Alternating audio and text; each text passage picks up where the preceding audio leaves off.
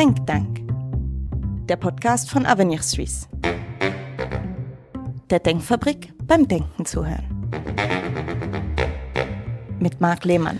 Ja, es war eins der großen Themen des vergangenen Sommers. Vor dem Schulstart die bange Frage, steht vor jeder Klasse eine Lehrerin oder ein Lehrer?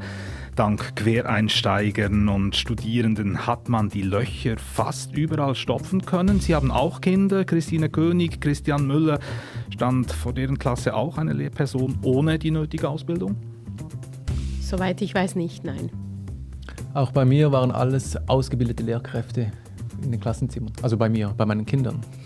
Hätten Sie auch schlaflose Nächte gehabt, wie die Präsidentin des Lehrerverbands, äh, der geschmuch geworden ist bei der Vorstellung, sie müsste ihre Kinder zu Laien schicken? Nicht unbedingt. Nicht unbedingt, weil wir machen bei Intrinsic eine gute Erfahrung mit super quer einsteigenden Lehrkräften, die sich ganz bewusst für diesen Beruf entschieden haben. Und wenn die wirklich wollen und entsprechende Begleitung erfahren, dann müssen das nicht die schlechteren Lehrpersonen sein. Wir reden mit der Co-Leitung von Intrinsik über alternative Wege in der Lehrpersonenausbildung und überhaupt über die Bildung der Zukunft. Intrinsik ist ein privates Unternehmen für Bildungsinnovation. Christine König und Christian Müller leiten es zusammen. Herzlich willkommen bei Avenir Suisse. Und Florence Mauli nimmt am Gespräch teil, Forscherin bei Avenir Suisse, Fellow im thematischen Bereich Chancengesellschaft und unsere Frau für Bildungsfragen. Florence, Lehrmangel gut ausgebildete Lehrpersonen, die aussteigen. Warum nur ist der Lehrerberuf so unattraktiv geworden? Also ich weiß nicht, ob ich unattraktiv sagen würde grundsätzlich. Also ich denke, für manche Gesellschaftsschichten ist er auch gerade attraktiv, weil man eben gut Teilzeit arbeiten kann. Das ist sicher mit ein Grund für den Mangel, aber ich würde sagen, der Hauptgrund ist eigentlich ein demografischer. Also sehr viele ältere Lehrpersonen sind pensioniert worden, werden noch pensioniert. Es kommen nicht gleich viele neue Junge nach. Wir haben aber doch relativ viele Kinder. Mhm. Ähm, genau, da geht einfach etwas nicht auf. Und eben Teilzeit, ja, weil man es sonst fast nicht mehr schafft vor lauter Zusatzbelastungen. Das kann sicher auch ein Grund sein. Ich denke, ein, auch ein wichtiger Grund ist sicher auch ähm, Vereinbarkeit Beruf-Familie. Also wenn die Kita zu teuer ist oder wenn halt steuerliches sich gefühlt nicht lohnt, in Anführungszeichen, dann äh, macht es für viele Personen Sinn, dass sie lieber ein niedrigeres Pensum haben und dafür selber auf ihre Kinder schauen. Genau. Du bist ja nicht nur Forscherin hier, sondern auch selber Teilzeitlehrerin für Wirtschaft und Recht an der Berufsschule HKV Aarau. Erlebst du all diese, ja, diese Zusatzbelastungen, bürokratischen Übertreibungen, was da alles dazukommt am eigenen Leib? nicht wirklich. Ähm, also soweit ich das bis jetzt mitbekommen habe, ist das eher auf ähm, Primar- und Kindergartenstufe, also in den ersten Zyklen ein Problem oder in der obligatorischen Schule allgemein. Sekundarstufe 2 habe ich jetzt nicht das Gefühl, dass die Belastung in dieser Hinsicht riesig ist. Ich bin allerdings auch erst relativ neu Lehrperson. Hm. Daher kann ich nicht sagen, wie es früher war. Ja, und die Szenarien vom Bund, die zeichnen ja ein düsteres Bild für die nächsten Jahre. Eben die Kombination von vielen Pensionierungen und demografischer Entwicklung, Bevölkerungswachstum. Das könnte zu einem verstärkten Lehrermangel führen. Müssen wir uns Sorgen machen? Es ist sicher nicht einfach, aber ich denke, es gibt verschiedene Wege, das anzugehen. Ähm, einer, der oft gefordert wird, bei dem ich aber auch gewisse Schwierigkeiten sehe, wäre gewisse Mindestpensen. Da müsste man sich überlegen, was ist wirklich das Mindestpensum, das man wählen will, weil je nachdem gehen dann Leute einfach ganz aus dem Beruf und das kann ja auch nicht das Ziel sein. Es schlägt keine Geiß weg. In der Schweiz herrscht im Moment Lehrerinnen und Lehrermangel. Also müssen Lehrerinnen und Lehrer ausgebildet werden. Aber wie? Nicht mehr so wie bisher, sagt Intrinsik, und ihr geht neue Wege in der Lehrerbildung. Frau König, auf eurer Website steht nicht nur etwas von Bildungsinnovation, das kann man überall lesen, aber angewandte Bildungsrevolution. Was ist das Revolutionäre bei euch? Also Mm, es hat einen großen Anteil von Machen halt drin. Oder wir verbinden uns gerne mit Menschen, die schon denken und viel Konzepte schreiben, aber vor allem, dass wir es machen. Darum ist das angewandte Revolution ähm, der, der, gute Begriff, weil wir, obwohl uns niemand gefragt hat, obwohl es eigentlich ja alles gar nicht so schlecht läuft, wenn man die Schweizer Bildung ähm, schaut, entschieden haben, wir stechen rein, außen am System, um Mehrwert zu schaffen, hinsichtlich einer wirklich grundlegenden Änderung, wie Lehrpersonen ausgebildet werden als Startpunkt und dann natürlich auch gerne wie Lernen allgemein als Lernkultur entwickelt. Dröseln wir das vielleicht aus, Lernen als Lehrkultur in einem späteren Teil, aber diese mhm. Lehrpersonenausbildung, die ihr da entwickelt, ist ein Prototyp. Was muss man sich darunter vorstellen? Wir haben mit kühnen Pionierinnen vor drei Jahren begonnen, ähm, einerseits zu ähm, forschen, was es wirklich braucht, um eine ähm, Lernbegleiterin der Zukunft zu sein und andererseits dies gerade zu testen. Haben gesehen, wenn wir wirklich wissen wollen, was im Moment ähm, die Bedürfnisse von Schülerinnen und Schülern sind, wie das Schulsystem liegt, hat das immer was zu tun, wie es tatsächlich in der Praxis aufgebaut ist. Drum unser Prototyp stützt sich auf das zentrale Element der Praxis. Unsere Studierenden sind von Anfang an als ähm, quer denkende und ähm, agierende Personen in der Praxis verankert und sind gestützt von einem Netzwerk, das sie im Studium begleitet. Ja. Wie konkret muss man sich das vorstellen, Christian Müller? Wie, wie, geht, wie läuft die Ausbildung bei euch ab? Ist das so eine Art Lehre für Lehrer und Lehrerinnen? Genau, also mit dem hohen Praxisbezug steht tatsächlich die unmittelbare Erfahrung im Schulkontext im Zentrum. Das ist der Ausgangspunkt jeglicher Lernmomente einer zu werdenden Lehrperson. Das heißt, ich schicke mich da in die Irrungen und Wirrungen des Schulalltags und erfahre mich als talentierten äh, Lehrer im einen Feld und als äh, scheiternder Lehrer im anderen. Und das ist jeweils die zwingende erste Ausgangslage für den Lernschritt. Also da kehren wir den Spieß eigentlich um, dass wir nicht sagen, es gibt ein Curriculum, das linear verläuft und alle Studierenden über denselben Leist schlägt, sondern die unmittelbare und sehr individuelle Erfahrung gibt jeweils den Ausschlag, um sich in die Entwicklung zu begeben. Mhm. Also ist eine Alternative jetzt eigentlich zu den bestehenden pädagogischen Hochschulen. Ist das jetzt, weil ihr wirklich ein neues Modell entwickeln wollt in der Art und Weise der Bildung oder ist das eine Art erste Hilfe, um den Lehrermangel zu beheben? In den Anfängen hat es nichts zu tun mit dem Lehrermangel und das war tatsächlich vor drei, vier Jahren, als wir gestartet sind, ähm, war das noch nicht so akut auf dem Stellenmarkt. Das hat uns jetzt erst kürzlich ja auch eingeholt, spielt uns zum Teil in die Hände, weil unsere Studierenden spielend nicht nur Praktika, sondern eben auch Teilzeitjobs finden, wo genau in unsere Hände spielt, weil sie da in Verantwortung und in real existierenden Verhältnissen dieser Entwicklung ausgesetzt sind. Also die, die Studierenden, die, die unterrichten, sind aber auch am Campus und werden unterrichtet. Was ist so das Verhältnis? Also sie bewegen sich in unterschiedlichen Pensen. Das Maximalpensum liegt ähm, wahrscheinlich bei 60 Prozent. Also es ist sicher ein verbindlicher Tag, ist der Freitag, wo alle Studierenden vor Ort bei uns ähm, an der Zahnradstraße ähm, sind. Es gibt aber auch welche, die ähm, nur zwei Tage in der Praxis arbeiten. Und für die haben wir einen, noch einen Co-Learning-Tag eingeführt oder auch einen Selbststudium-Tag, wo sie noch besser schärfen und äh, reflektieren und sich wieder vorbereiten mhm. auf ihre Lernprodukte. Ich sage aber auch, dass ihr überzeugt seid von der öffentlichen Bildung, vom öffentlichen Bildungswesen. Ist das jetzt nicht aber eine, eine Konkurrenz dazu? Ja, auf den ersten Blick sind wir ein, ein, paradoxes Vehikel, weil wir sagen, ja genau, die öffentliche Schule ist der Ort, wo auch in Zukunft Bildung, Schulbildung passieren soll. Und gerade weil wir möchten, dass sich die Schule disruptiv verändern kann, also grundlegend weiterentwickeln kann, haben wir uns dafür entschieden, uns auf der grünen Wiese außerhalb des Systems aufzustellen, um da in größtmöglicher Freiheit zu entwickeln, damit wir das Modell, das wir da aufbauen, dann wieder zurückspielen können ins System. Also von außerhalb, aus systemischen Gründen, grundlegende Veränderung wieder zurück ins System spielen. Mhm. Und wie finanziert ihr euch? Wir sind ähm, hochgradig stiftungsfinanziert und äh, haben das große Glück, dass die Mercator Stiftung uns seit langen Jahren begleitet und ähm, dann gibt es daneben natürlich auch eigen, also Projekte, die mit einem höheren Eigenfinanzierungsgrad uns mächtiger machen, um noch mehr zu bewirken. Ja. Florence, gibt es einen Markt für Ausbildung von Lehrkräften? Also grundsätzlich gibt es den sicher. Ich würde jetzt auch sagen, eben so alternative Angebote sind sicher eine gute Idee. Also ich war auch an der PH, aber natürlich in einer anderen Ausbildung, also die für Sekundarstufe 2. Vor Primar und so weiter habe ich nicht selbst miterlebt, aber da hört man sehr Unterschiedliches, auch nicht immer Positives. Und ich würde sagen, wie überall gilt Konkurrenz belebt das Geschäft oder eben eigentlich gar nicht Konkurrenz, sondern die Option auf Weiterentwicklung. Also ich denke, das ist sicher sinnvoll und es besteht ein Bedarf. Ja, es besteht Bedarf, wenn ich sehe, für die obligatorische Schule allein etwa 70.000 Lehrpersonen, die da gebraucht werden in der nächsten Zeit mit Absolventen, Absolventinnen der pädagogischen Hochschulen, ist das wahrscheinlich nicht zu decken, oder?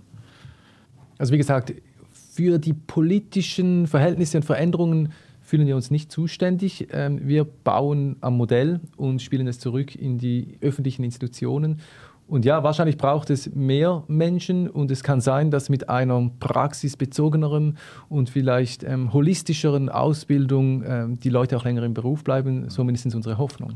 Kommen wir gleich drauf, aber vielleicht noch die, der Punkt, das ist ja noch interessant, Florence Mauli, dass ähm, der Lehrermangel ja nicht überall gleich schlimm ist, sage ich jetzt mal. Also es gibt ja regionale Unterschiede, auch in der Schweiz. Westschweiz zum Beispiel steht besser da.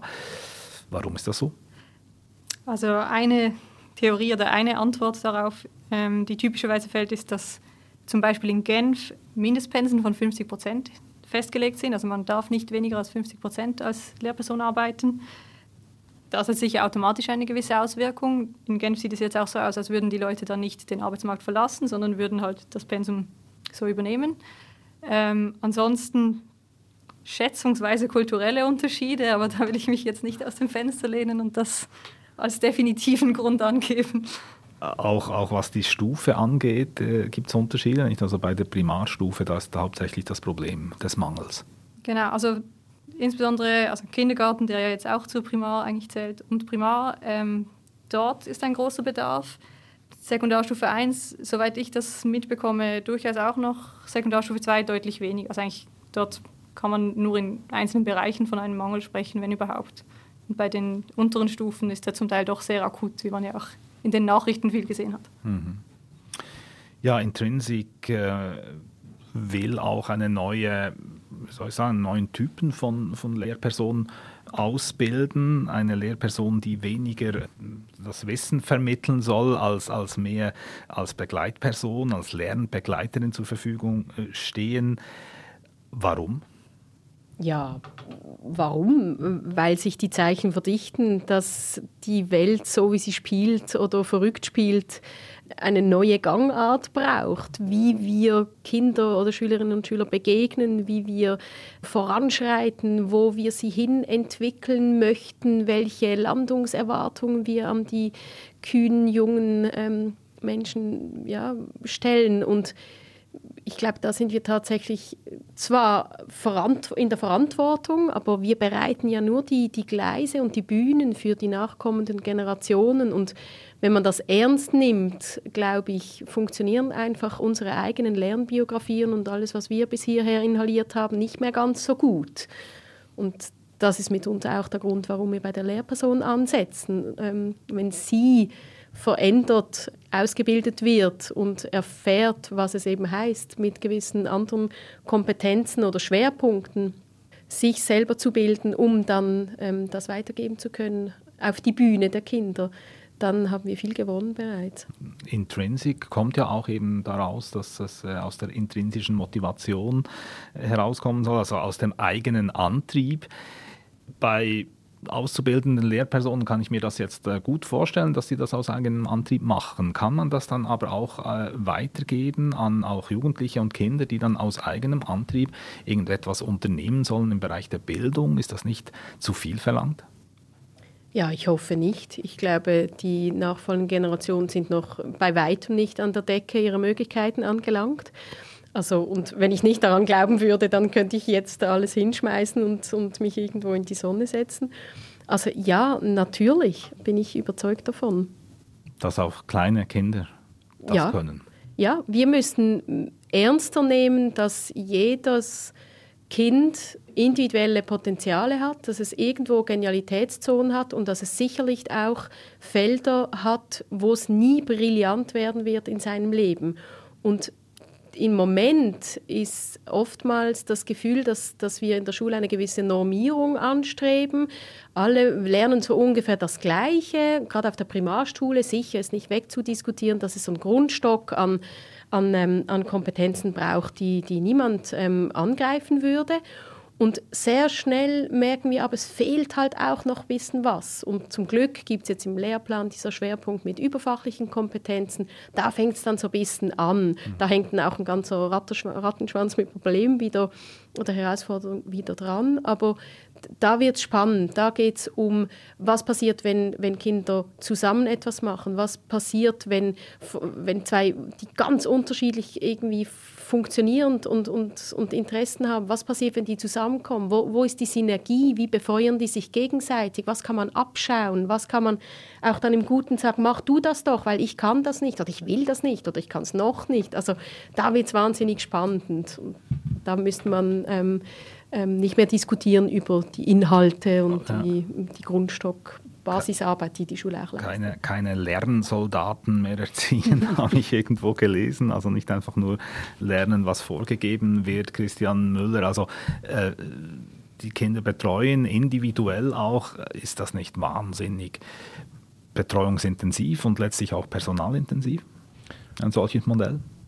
Doch natürlich ist das personalintensiv in diesem Sinne, dass es schon Zeit und Aufwand kostet, diese Lernbegleitung im individuellen Sinne zu machen. Und deshalb sprechen wir auch gerne von einem paradigmatischen Wechsel. Man kann nicht ein bisschen Frontalunterricht machen und daneben noch ähm, super individuell fördern, sondern man muss den Schalter einmal umlegen. Man muss sich entscheiden dafür, damit, äh, dass man sich weitgehend verabschiedet von diesen Formaten, dass alle gleichzeitig das gleiche Thema in selber Methode lernen und man wird sich äh, dran machen, dass viel individueller begleitet, gefördert, gefordert auch wird und somit halt viel mehr Zeit auch freigespielt wird für die LernbegleiterInnen, weil da eben dieser ganze Pauschalunterricht dann auch wegfällt. Und die Schulen, die bereits auf dem Weg sind oder schon in diesem neuen Lernparadigma drin sind, das sieht man, dass es nicht mehr ähm, Ressourcen braucht. Also nicht mehr Leute. Nicht mehr Leute, nicht mehr Geld, weil ja auch sehr viel Zeit und Energie freigespielt wird. Wie beurteilst du das als Ökonomin, Laurence?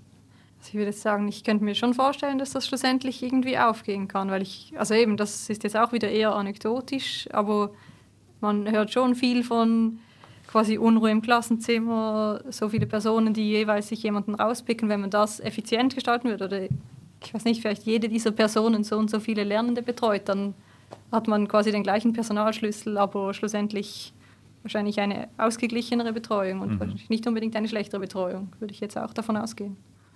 Bei Intrinsik, Christine König, dürft ihr keine Lehrerdiplome ausstellen. Ist das der Schönheitsfehler?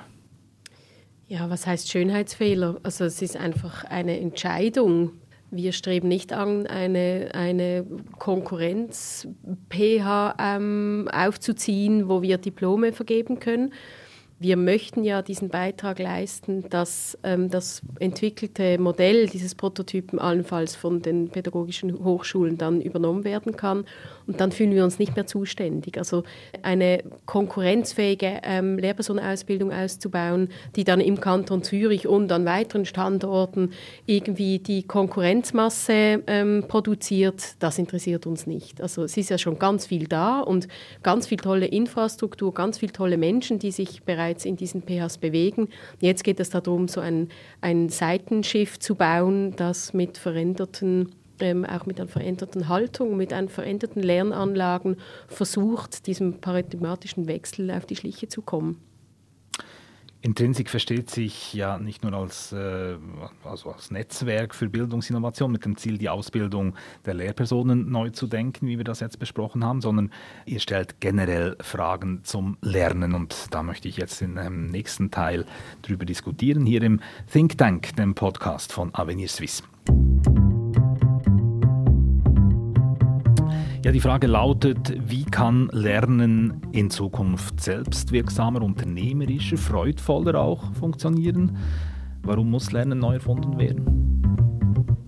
Ja, warum? Das ist eine schöne Frage. Also ich glaube, die stellt man sich, die stellen wir uns gar nicht erstmalig oder neu. Das ist ja irgendwie organisch in Unternehmen immer schon verankert mit HR-Abteilungen, mit Mitarbeitergesprächen, mit Mitarbeiterentwicklung, mit irgendwelchen Talentförderprogrammen und und und. Also das Lernen hat in Unternehmen ja einen sehr hohen Stellenwert. Wir möchten da einfach noch mehr herausfinden, was passiert, wenn ähm, Menschen lernen dürfen in einem Unternehmen was nicht nur gerade mal so ihr Rollenprofil und ihren Verantwortungsbereich betrifft, sondern was passiert, wenn Menschen sich in interdisziplinären Teams zusammensetzen, zum Beispiel, was passiert, wenn völlig äh, quer kritische Freunde für ein Projekt eingelubt werden, die bis dahin noch nie was von, den, von dem Projekt oder von diesen Leuten oder mit dieser Abteilung zu tun gehabt hat. Also da braucht, ich glaube, da alle reden von Innovation und von irgendwie neu und wir müssen doch, wir wollen doch und alles soll auf Entwicklung und Prosperität irgendwie hinzielen. Und wir glauben, da gibt es eine Korrelation zur Lernkultur, die sich in einem Unternehmen entwickeln, äh, entwickelt und wie sich das Unternehmen oder wie sich eine Organisation damit entwickelt, weil eigentlich setzen wir auch da an, dass durch individuelle Entwicklung im Lernen natürlich Freiräume aufgehen für Innovationsbereiche in Unternehmen und andererseits aber auch ähm, äh, zum Beispiel Loyalität dem Unternehmen gegenüber gefördert wird. Oder? Die Menschen kommen gerne zur Arbeit, sie, sie, sie finden das wichtig und richtig und sinnstiftend, was sie tun und sie bleiben vielleicht länger, sie wollen nicht so schnell wechseln, ihre Work-Life-Balance ist eigentlich ganz okay. Irgendwie das Gefühl muss sein, dass, dass, dass das Größte noch kommt und dass man es nicht alleine schafft und dass man es aber auch nicht schaffen muss. Und wenn man dann sogar noch Fehler machen will, dann, ähm, dann umso besser. Ja, Christian Müller, was, was ist dagegen einzuwenden, wenn die Leute zufrieden sind mit dem, was sie haben? Mm, aha, überhaupt nicht. Ich wollte nur noch ergänzen, auch ähm, als Treiber, weshalb die Bildung sich äh, vielleicht nochmal neu erfinden darf, gerade auch im Unternehmenskontext ich denke schon, das ist, da ist die Digitalisierung ein, ein, ein Riesenthema und vor allem die Kultur der Digitalität. Also nicht primär diese Geräte, die jetzt äh, überall Einzug gehalten haben, die elektronischen, sondern die Möglichkeit, die sich an Zusammenarbeitsformen, an Kommunikationsformen, an Arbeits, äh, individuellen Arbeitsformen entwickelt hat, das hat sehr viel mit Individualisierung, ähm, mit äh, autonomen Formen und so weiter zu tun, sodass andere, andere Fähigkeiten gefragt sind. Ich muss mhm. viel mehr Verantwortung übernehmen für meinen Lauf und für, für, für meinen Beitrag, den ich leisten kann. Und das braucht ein anderes Skillset, was ausgebildet werden sollte. Eben kritisiert, dass man auf alt hergebrachte Art lernt, aber das wird den neuen Anforderungen nicht gerecht. Das ist schon so, dass wir ähm, aufhören sollten, Fabrikarbeiterinnen und Soldaten zu produzieren oder auszubilden, weil alles, was man beschreiben, alles, was man definieren kann, wird früher oder später digitalisiert werden. Also es ist mutmaßlich so, dass schon viele Jobs sich äh, grundlegend verändert, verändern werden und dass dort die Fähigkeiten des Menschen je länger, je mehr gefragt werden, wo es neue Lösungen auf erstmalig gestellte Fragestellungen braucht diese berühmten Future Skills, die man mitbringen soll. Das ist auch wieder dieses Innovationswort, was Christine König vorher kritisiert hat, aber die bringt ja das auch eigentlich rein. Ne? Ja, wir, wir, reden da lieber von Present Skills, also wer weiß, was die Zukunft bringen wird. Man sieht es aber jetzt schon. Also wer ähm, macht den größeren Beitrag? Ist das derjenige, der die bessere Konkurrenz zur Maschine ist? Ja, vielleicht heute noch, aber morgen ist er weg. Oder sind es jene, die auf die großen Fragen unserer Zeit, Stichwort Klimawandel, Stichwort Migration, Stichwort globale Ressourcenverteilung, wenn da die, die, die, die Lösungsansätze entwickelt werden, dann hat er einen viel größeren Impact auf die Gesellschaft. Und wir in den hiesigen, unmittelbaren Kontexten brauchen nicht mehr Wohlstand äh, pro Person, wir brauchen Stabilität im Wohlstand, das durchaus, aber wir brauchen vor allem Beiträge, wo wir global gesellschaftlich vorankommen.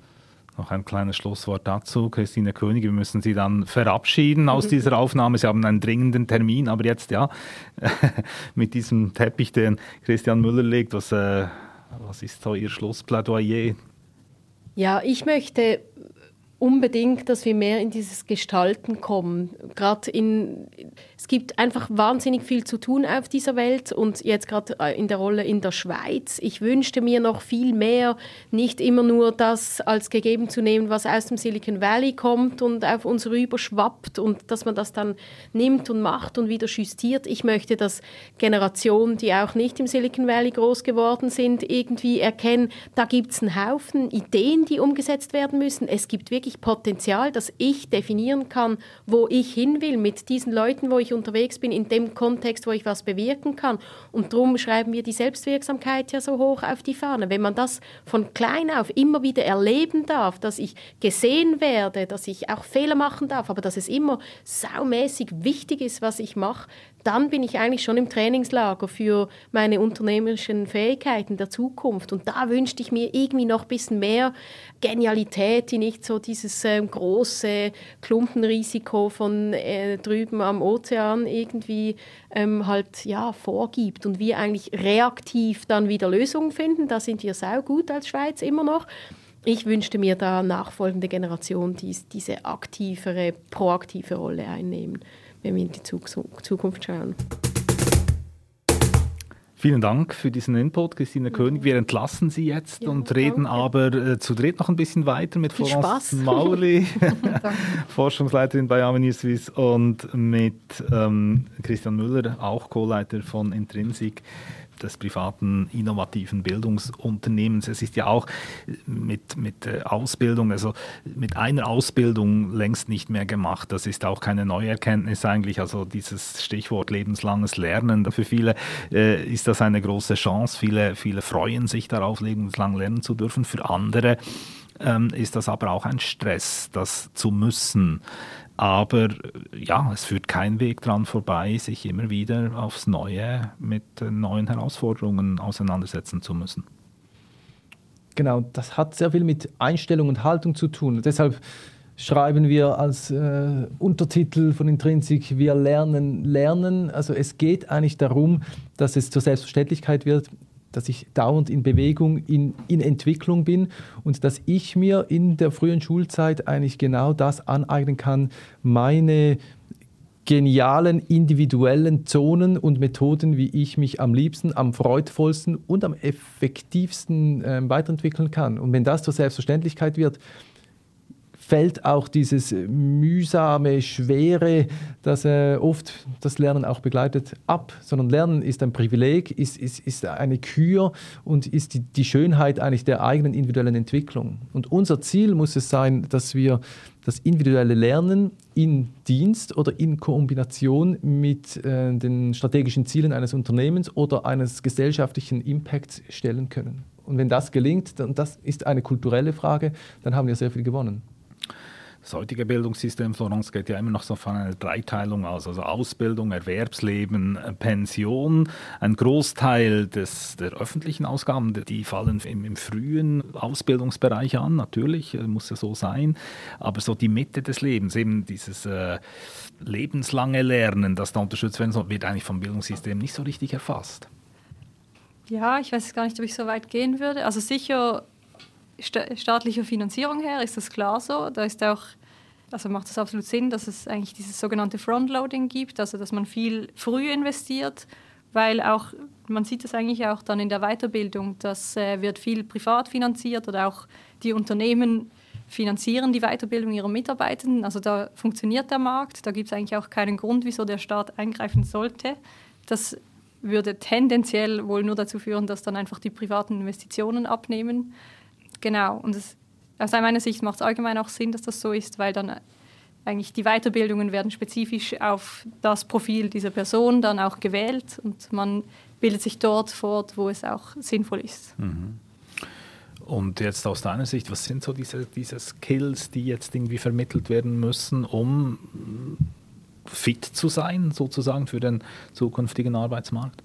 Also ich würde es behaupten, da sind sich äh, Bildungswelt und auch Wirtschaftswelt weitgehend einig. Also es sind eigentlich vor allem die überfachlichen Kompetenzen. Also eine gewisse Sozialkompetenz wird einem wohl oder übel in der Schule äh, beigebracht, hoffentlich.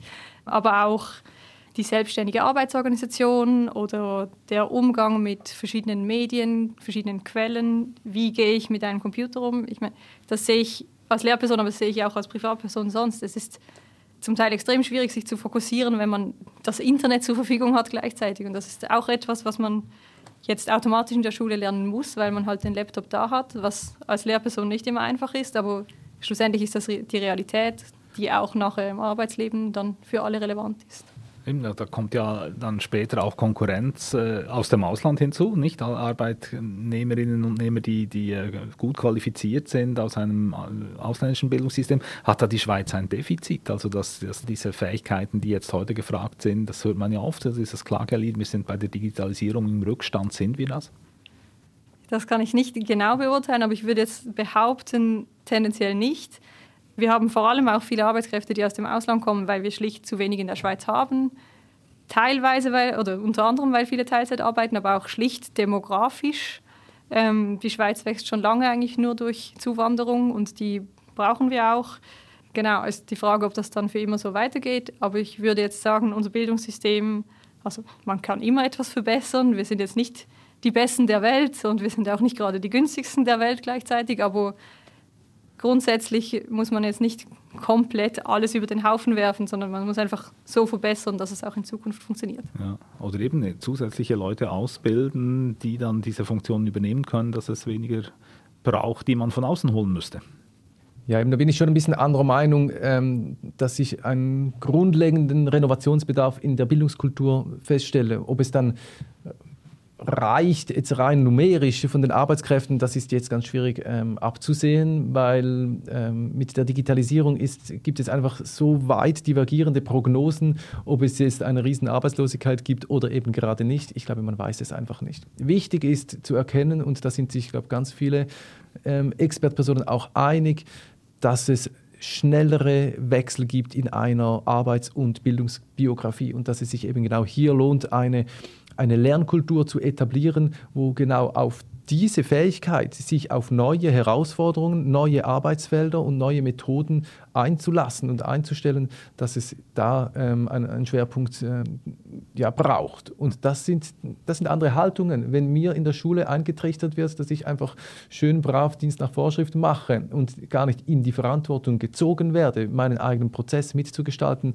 dann ist das ein Problem für diese Agilität, die viel besagte, die auf dem Arbeitsmarkt gefordert ist. Also das Mindset eben schon früh entsprechend darauf ausrichten, dass man eben dieses Selbstverantwortliche in, in, in sich trägt und, und dann auch ins Tun kommt.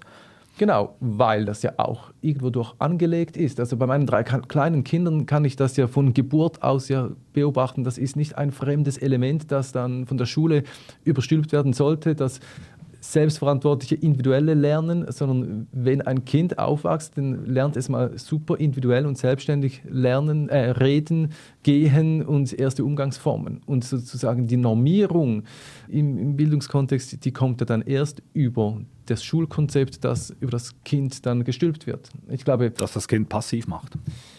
Nicht passiv, aber einschränkt. Also es gibt auch Leute, die sagen, es ginge eigentlich in der Schule vor allem darum, die angeborene natürliche Lernfreude zu erhalten und äh, sich entwickeln zu lassen. Und das finde ich nicht so eine schlechte Perspektive, weil Lernen in erster Linie Freude macht und auch in Zukunft Freude machen sollte. Und ja, die Schule ist teilweise nicht nur schlecht darin, diese Freude einzudämmen oder sogar zu Frustrationen zu führen, Lernfrustrationen was natürlich ähm, verheerende Folgen haben kann für jeweilige Lernbiografien Biografien und dann auch Arbeitsbiografien. Wir haben ja in der Schweiz vor allem mit unserem dualen Bildungssystem äh, da auch gewisse Vorteile. Also was jetzt Christian Müller sagt, eben äh, auch mal Selbstverantwortung zu übernehmen, das passiert da in einer Berufslehre zum Beispiel relativ früh, dass man auch arbeitet und schon Learning by Doing nicht irgendwie drin ist in dem Ganzen. Ist das jetzt auch mit Blick auf, auf den, den zukünftigen Arbeitsmarkt, äh, auch im internationalen Vergleich, ein, ein Vorteil. Von, wir klopfen uns ja auf die Schultern dafür, nicht? Also ist das zu Recht so?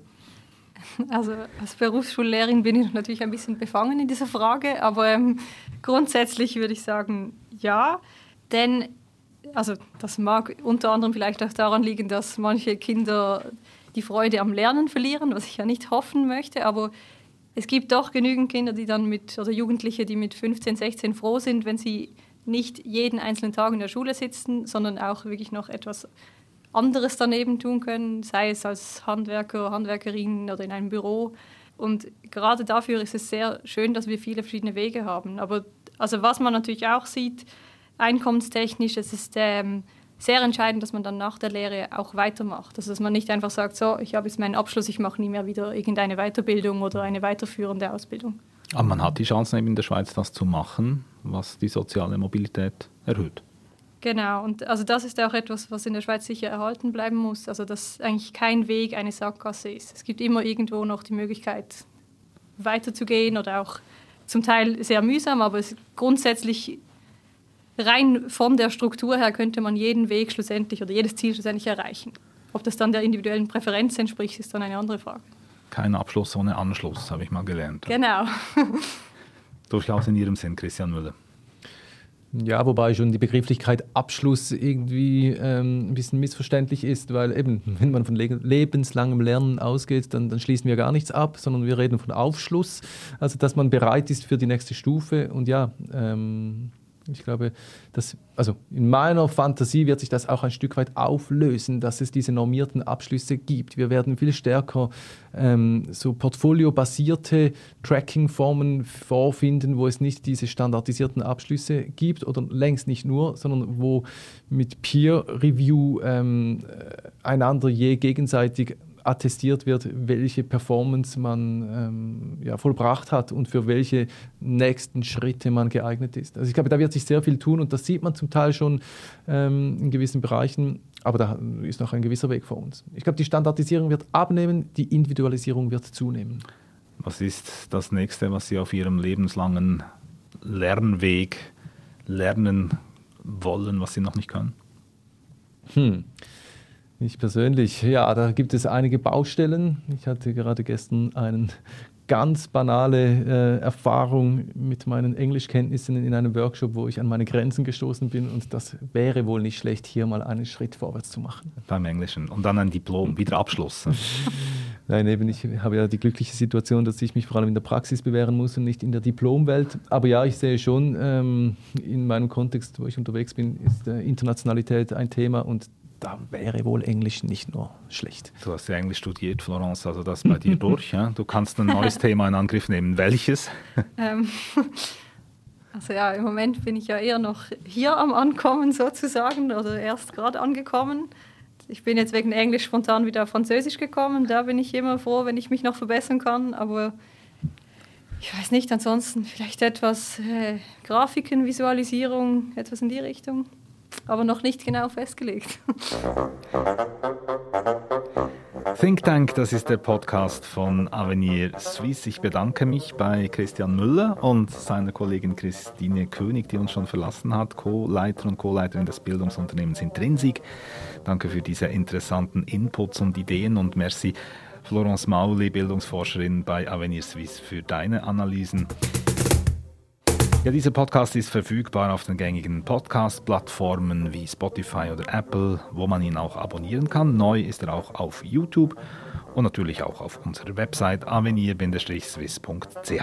Dort könnt ihr uns auch Feedback geben oder Inputs, Fragen stellen. Über sämtliche Reaktionen freuen wir uns sehr. Danke für die Aufmerksamkeit, sagt Marc Lehmann und bis bald.